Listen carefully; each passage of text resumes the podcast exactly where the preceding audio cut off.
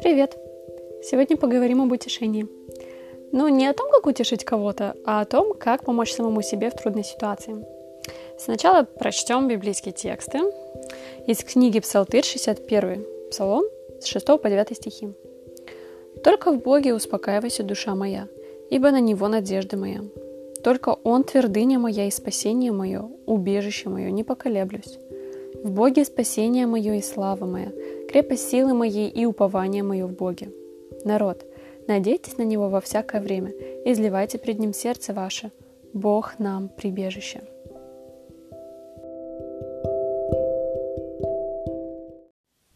Легко сказать, да? Я тоже не раз читала эти тексты.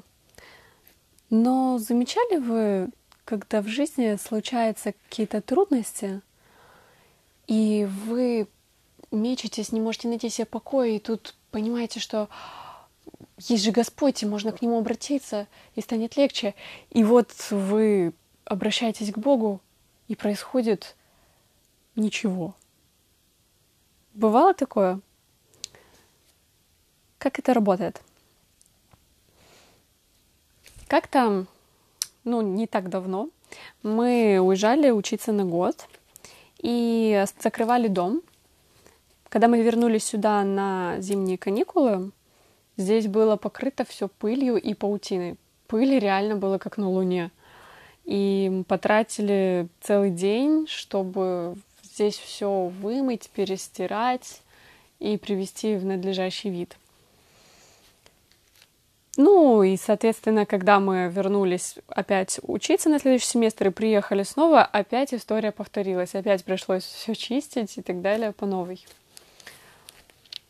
Вот представьте, а, вы владелец огромного-огромного особняка, и он находится где-то далеко на берегу океана, в, окруженный просто лесами, и непосредственно возле этого дома находится такой прекрасный сад, вы там ухаживаете, у вас все так очень красиво, потрясающе просто. Сам дом включает в себя все, что вам жизненно необходимо, и вообще в вашей жизни это реально настоящее убежище.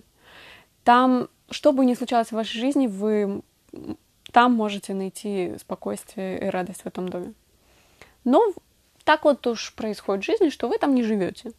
А, вы живете в другом городе, и там протекает вся ваша жизнь, а в этот особняк вы возвращаетесь только время от времени. Ну, привести в порядок нервы, так сказать.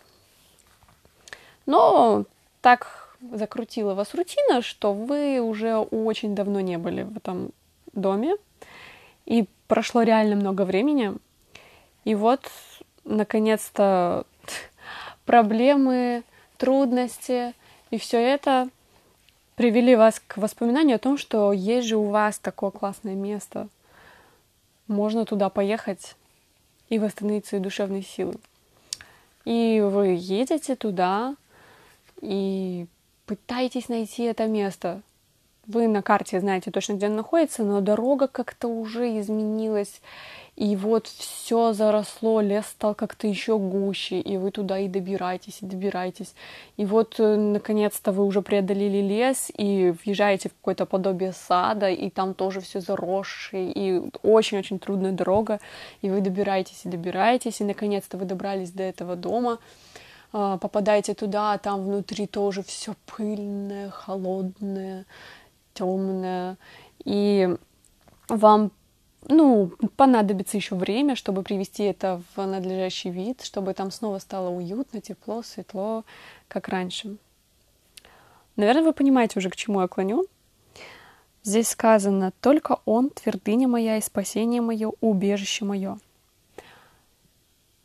Скажем так, если Господь является моим убежищем, только тогда, когда я проблемах и трудностях, тогда каждый раз приходить к Нему будет занимать какое-то время. До Него придется добираться. Но почему бы не жить постоянно в этом особняке? Если вы находитесь постоянно в этом убежище, у вас не возникнет никаких препятствий, чтобы обратиться к Богу, чтобы снова почувствовать э, услышать Его совет, чтобы перенести все, что происходит с вами. Если вы живете в постоянном присутствии с Ним, в этом самом убежище, то тогда вам сразу будет даже гораздо понятнее все, что с вами происходит в данный момент. Секрет находится в слове «только». Только Он, твердыня моя, спасение мое, убежище мое. То есть это единственное место, место моего обитания. Также девятый стих «Надейтесь на Него во всякое время». То есть во всякое время, хорошо или плохо, это моя единственная надежда, это мое единственное убежище. Народ, надейтесь на Него во всякое время, изливайте пред Ним сердце ваше. Бог нам прибежище. На сегодня все. Хорошего вам дня. Пока-пока.